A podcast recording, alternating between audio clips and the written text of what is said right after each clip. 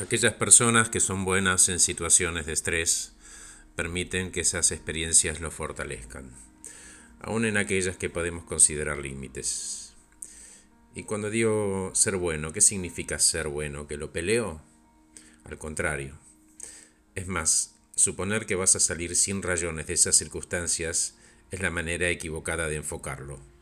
Lo ideal sería tener el coraje de crecer a partir del estrés.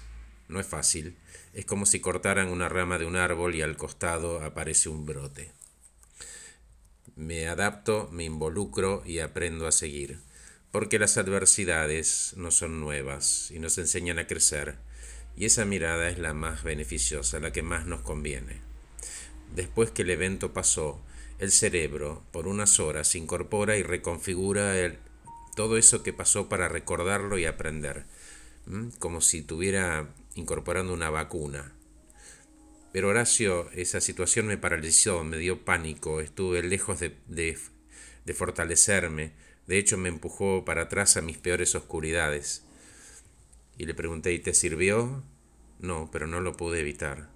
¿Te arrastró o permitiste que te arrastre? Y no me contestó, le dije, de pie donde estás hoy con lo vivido, ¿qué pensás que te conviene?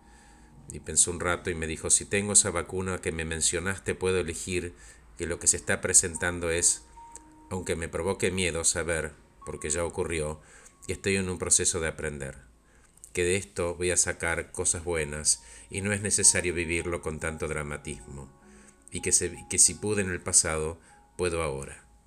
¿Entendés de qué se trata, Luisa? Se trata de humanizar, humanizar el proceso, humanizar el conflicto.